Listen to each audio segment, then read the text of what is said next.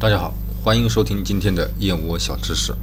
我们都知道啊，婴儿从两岁左右就开始有了记忆，这个记忆包括了运动和姿势的记忆。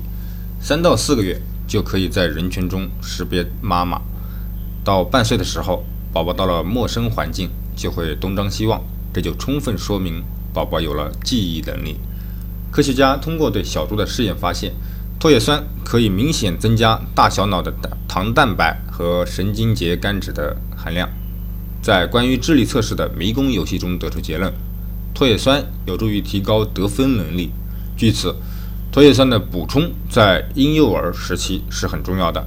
后来，科学家又给实验鼠口服和腹膜注射唾液酸，得到了相似的结论。通过实验还了解到，唾液酸对于脑部发育完成的成年鼠。的补充作用是不大的，同样，对于脑发育成熟的成年人也是无效的。在怀孕期间，母亲补充唾液酸有助于胎儿的神经系统及智力发展。宝宝出生后，母乳是宝宝补充唾液酸的有效途径。每毫升母乳约含0.3到1.5毫克唾液酸，但在宝宝出生后，母体内的唾液酸。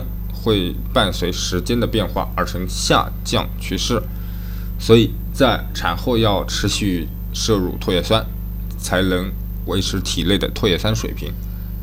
另外，唾液酸还具有消炎、提高抵抗力、抗肿瘤、提高肠道吸收等等能力。因此，聪明的妈妈要在怀孕及哺乳期摄入足够的唾液酸，帮助胎儿和婴幼儿的健康成长。好了，今天的燕窝小知识就到这里，我们下期见。